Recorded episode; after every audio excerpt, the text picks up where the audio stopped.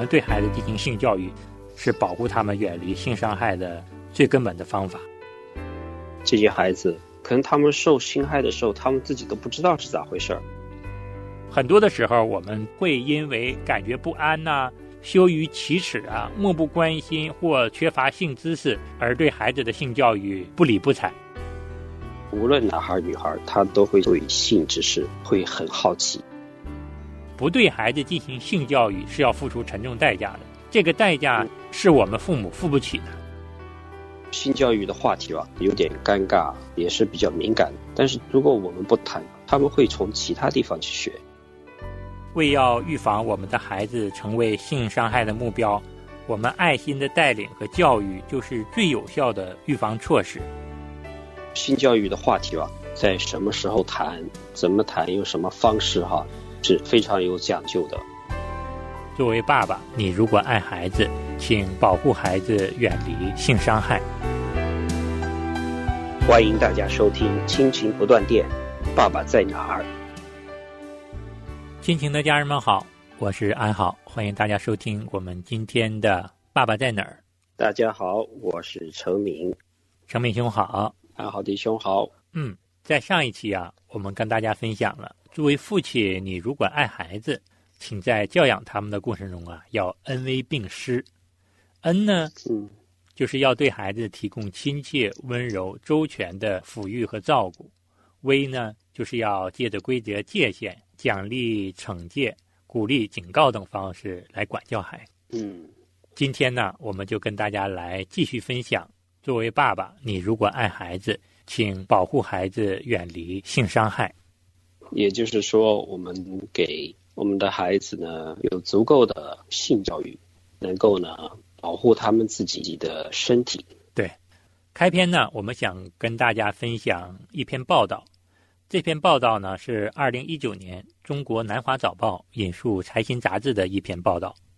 北京师范大学家庭与儿童研究中心的主任尚小元表示，结合众多学者的研究成果，在中国约二点七亿十八岁以下未成年儿童当中，估计有百分之八到百分之十二曾受到某种形式的性侵害。其中有百分之一很可能遭受严重的侵害，也就是说，将近三千万中国儿童可能是性侵害的受害者，其中二百七十万儿童面临比较严重的性侵害。嗯，这种就说是有行为的了。对，那么作为研究的一部分，尚小元团队呢访谈了一百二十六个案件的受害者。并辨识出了几个儿童受性侵犯未举报的原因，包括儿童本身与家人缺乏性知识、害怕报复、社会污名化压力等。很多研究学者也指出，当儿童尝试揭发性侵犯时，部分亲属会做出负面的反应。嗯，为反对哈、嗯，给他们的家族丢丑啊。如果说是个女孩的话，这种污名传出去的时候，嫁不出去咋办呢？啊，是这个是很触目惊心的。报道中呢也提到了，儿童遭到性伤害的一个最重要的原因是儿童本身与家人缺乏性知识，害怕报复。那么这个原因的背后，如果我们仔细思考一下，其实跟我们父母没有对孩子进行很好的性教育是密切相关的。对，因为孩子不懂嘛，大部分受性侵犯的、啊、受性的伤害的这些孩子，可能他们受侵害的时候，他们自己都不知道是咋回事儿，只是会很害怕。嗯，很多的时候我们会因为感觉不安呐、羞于启齿啊、漠不关心或缺乏性知识，而对孩子的性教育不理不睬。我们爸爸领导学的作者呀，史蒂夫·法勒也郑重地提醒我们父母。不对孩子进行性教育是要付出沉重代价的，这个代价是我们父母付不起的。美国的一个调查数据也显示，大多数青少年都表示，父母从来没有在性知识方面给他们过任何的建议。那对于我们中国来说呢，我觉得这个比例会更大。对，和孩子谈性教育的话题吧，其实是有点尴尬，也是比较敏感。不是什么好玩的事情，是特别做父亲的尽量不谈，不想谈。嗯、但是如果我们不谈，他们会从其他地方去学。而且其他的渠道是有偏见的，甚至是会让孩子误入歧途的，这个是非常严重的。所以我们做父母的想想，为了这一点的话，也是需要祷告，神给我们有力量，给我们有勇气去跟孩子有谈。无论男孩女孩，他都会对性知识会很好奇，所以你放不放心给他们去其他的地方去道听途说？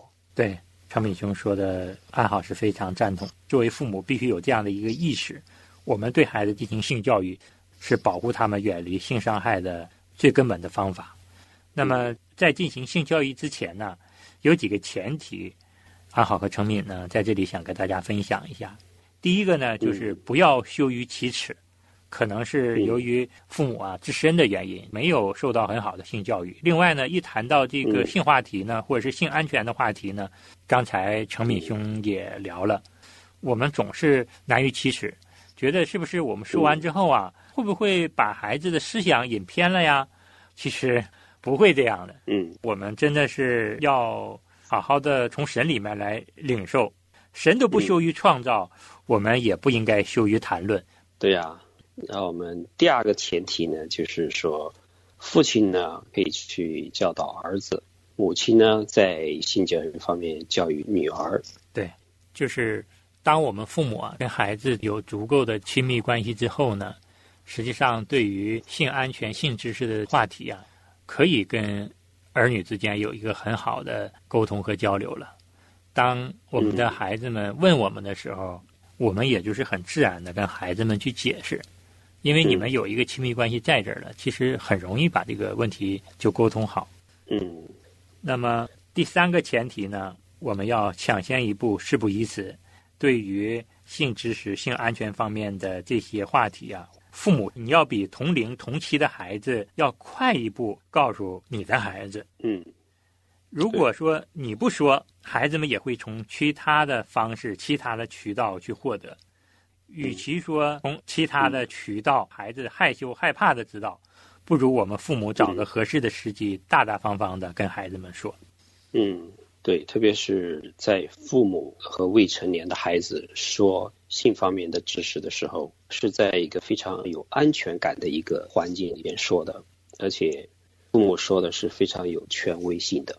因为他知道父母说的都是为他好的，嗯，但是在这种环境之外的，我们就不敢保证，很可能真的是会被带歪掉。是，书中作者呢也用了另一位作者马斯纳在《大大方方谈性》一书中的一个观点，他说：如果你的孩子已经十岁大了，你还没有跟他谈过任何的性别特征啊、男女之别呀、生殖问题等，那就事不宜迟。嗯。当然了，这是作者的一个建议而已，不是准则。嗯，那具体呢？对于我们父母来说呢，对于爸爸来说，你什么时候跟你的孩子讨论呢？谈论性安全、性知识方面的问题呢？这个也要根据一定的时机，根据一定的阶段来。每个孩子的认知啊、生长发育阶段也不同，这个爸爸自己来掌握。就是在什么时候谈，怎么谈，用什么方式，哈，是非常有讲究的。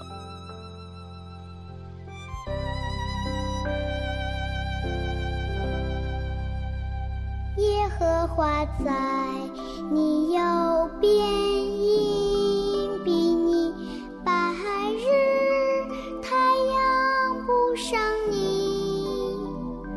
夜间月亮不上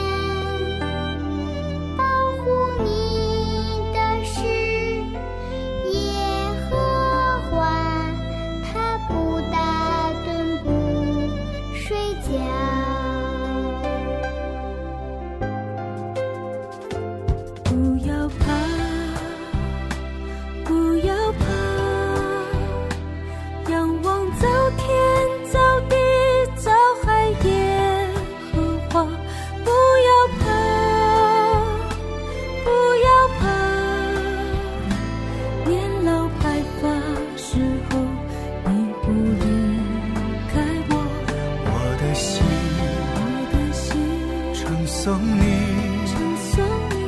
不可忘记你一切的轮回，我的心仰望你，你的慈爱，你的心事。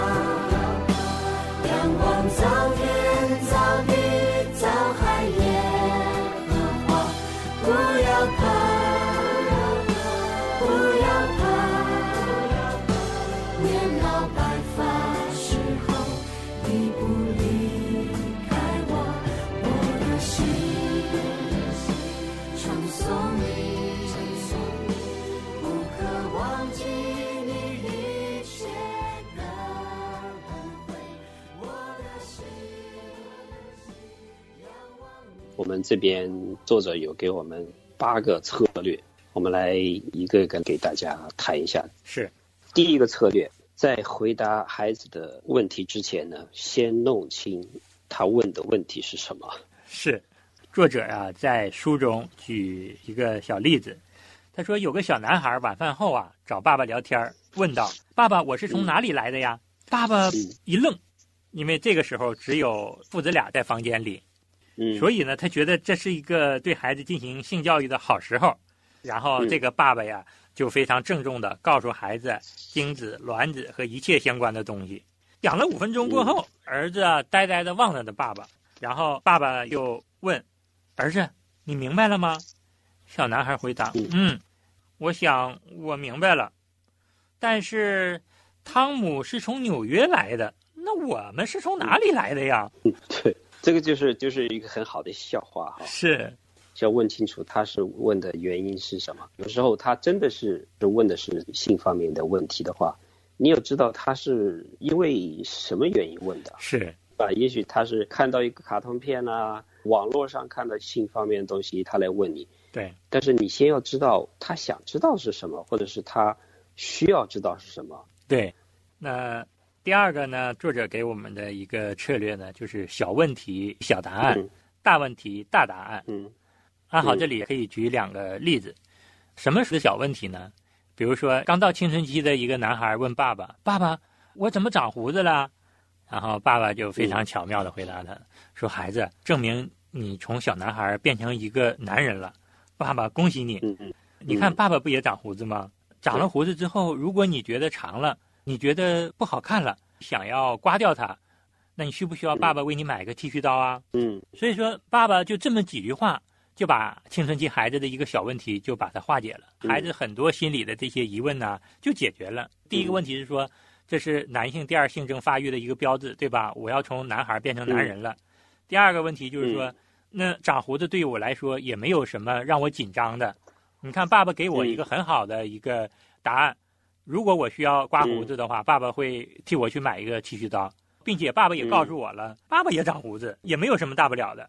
哎，几句话就把孩子内心的那种成长过程中的恐惧啊、焦虑啊，就很好的化解掉了。嗯，对，这个问题在我们家没有人问，我们两个儿子都不问的，但是都是我们先看出来了，然后我们就恭喜他，我们变男子汉了。嗯，然后呢，我就带他们去商场去买那个刮胡刀教他怎么弄，他们也觉得觉得很正常，很好玩的，是，把这个当做是一个惊喜或者是成长的一个台阶吧，恭喜他。对。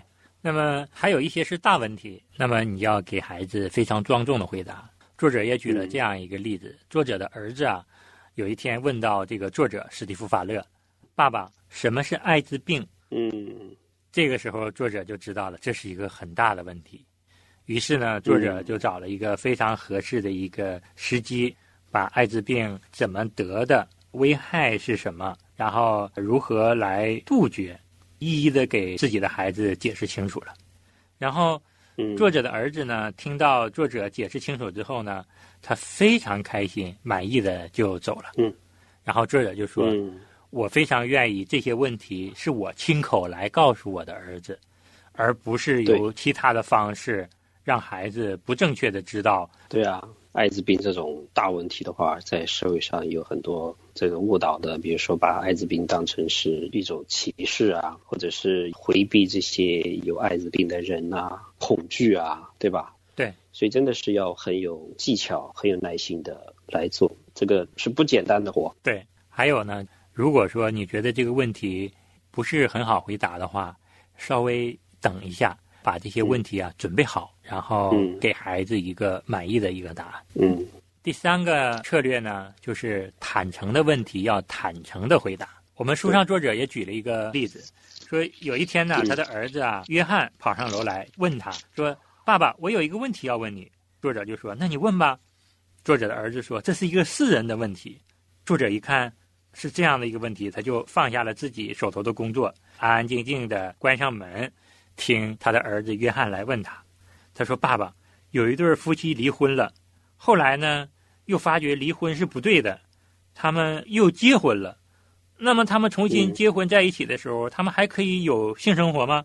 作者就不明白孩子为什么问这个问题，然后只回答了两个字：“可以。”爸爸刚想要再往下解释，然后儿子说：“好了，那我明白了。”他就高高兴兴下楼了。对他只要满意了就好了。是，所以说智者就给我们一个建议，就是说，当孩子有的时候问我们问题的时候啊，他非常直接，就想要一个非常坦诚的答案，可不可以啊？是不是啊？嗯那你就坦诚的告诉孩子就好了，你也没有必要去刨根问底，说你怎么知道的？你要干什么？你只要跟孩子解释清楚就好。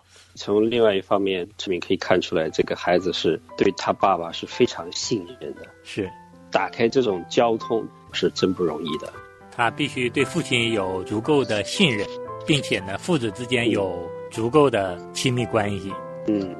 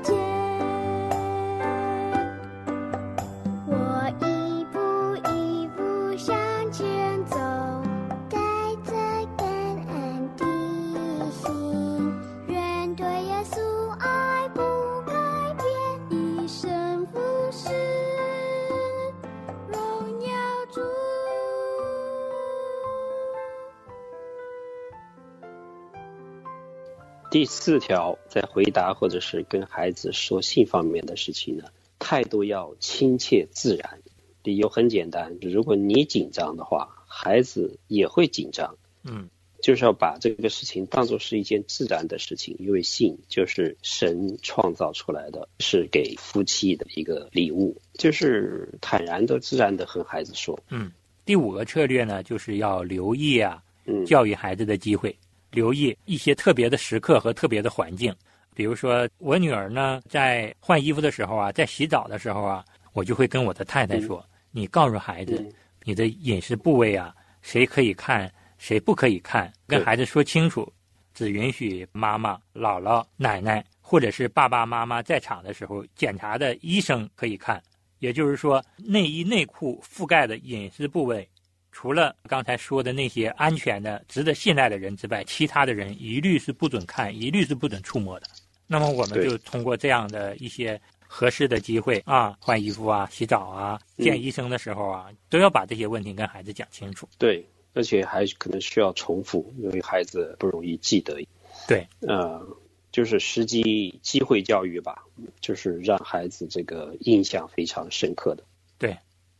第六个策略呢，就是要使用正确的字词，不必尴尬，特别是身体的饮食部位的正确的名称，我们要告诉孩子。嗯这个时候没有必要尴尬，包括一些生理现象的一些词汇啊，当孩子问到的时候，我们也要都跟孩子说，要告诉他们正确的是什么。对，这样的话呢，孩子再遇到这些词汇的时候呢，他们就不会觉得尴尬，也不会觉得有什么隐秘的地方让他们很好奇的地方了。他们知道了，相反来说就好多了，就不会特别尴尬了。对，不是禁忌的词，这些词是父母都用的，没什么大不了的。对，第七个呢，就是要考虑孩子的年龄。对于特别小的孩子呢，可以用一些比喻呀、或者是用一些其他的易于孩子理解的方式跟孩子解释清楚。那么对于大一些的孩子，他已经有了一些认知啊，或者是知道了一些相关的性知识之后呢，那你就要跟孩子呢更全面的、更满意的给孩子们解释清楚。嗯，这个就需要父母自己来把握了，因为你是了解你孩子的一个生理、心理的一个成长发育的一个阶段的。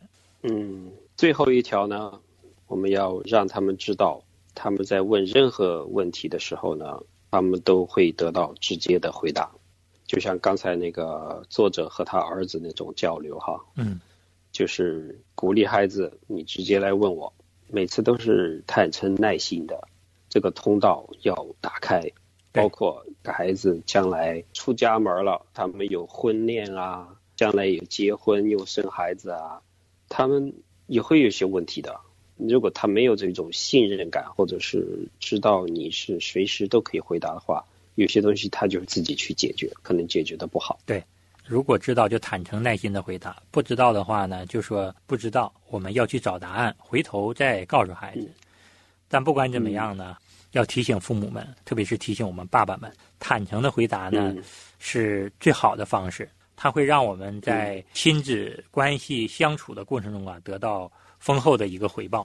嗯最后呢，安好想把作者在书中说的两段话送给我们的爸爸们。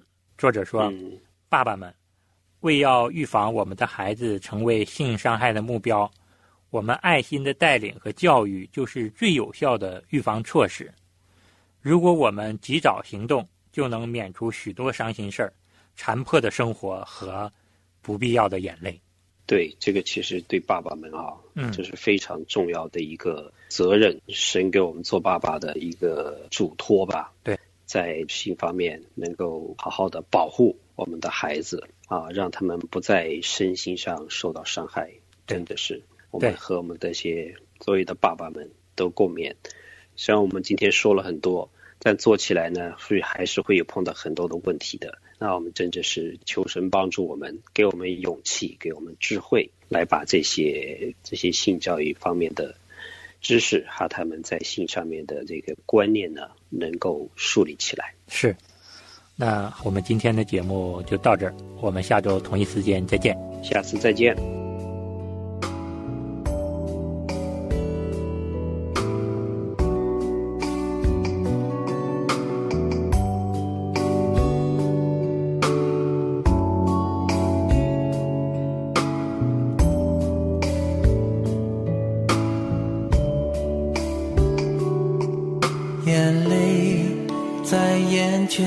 前打转，忏悔着我的亏欠。离开你，哪怕是一瞬间，我都会掉进深渊。祷告在凌晨三点，诉说着我的心愿。亲近你，哪怕是一瞬间，幸福都把我充满。在你这里找到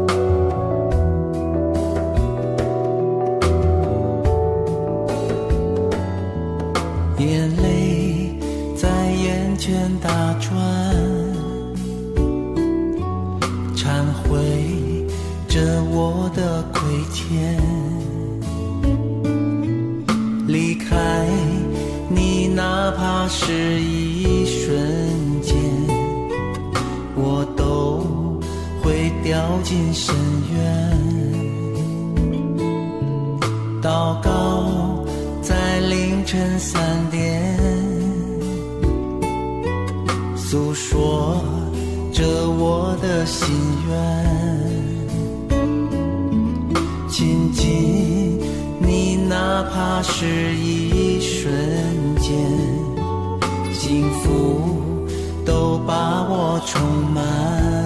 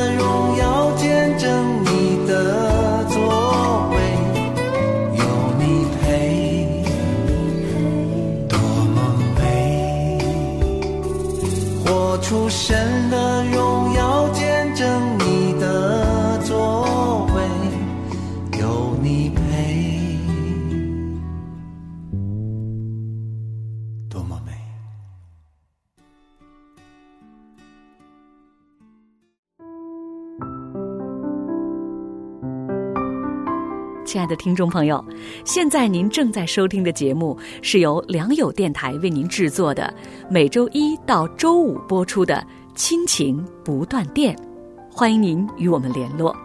我们的电子邮箱地址是 q i n q i n g at l i a n g y o u dot n e t，就是亲情在良友网。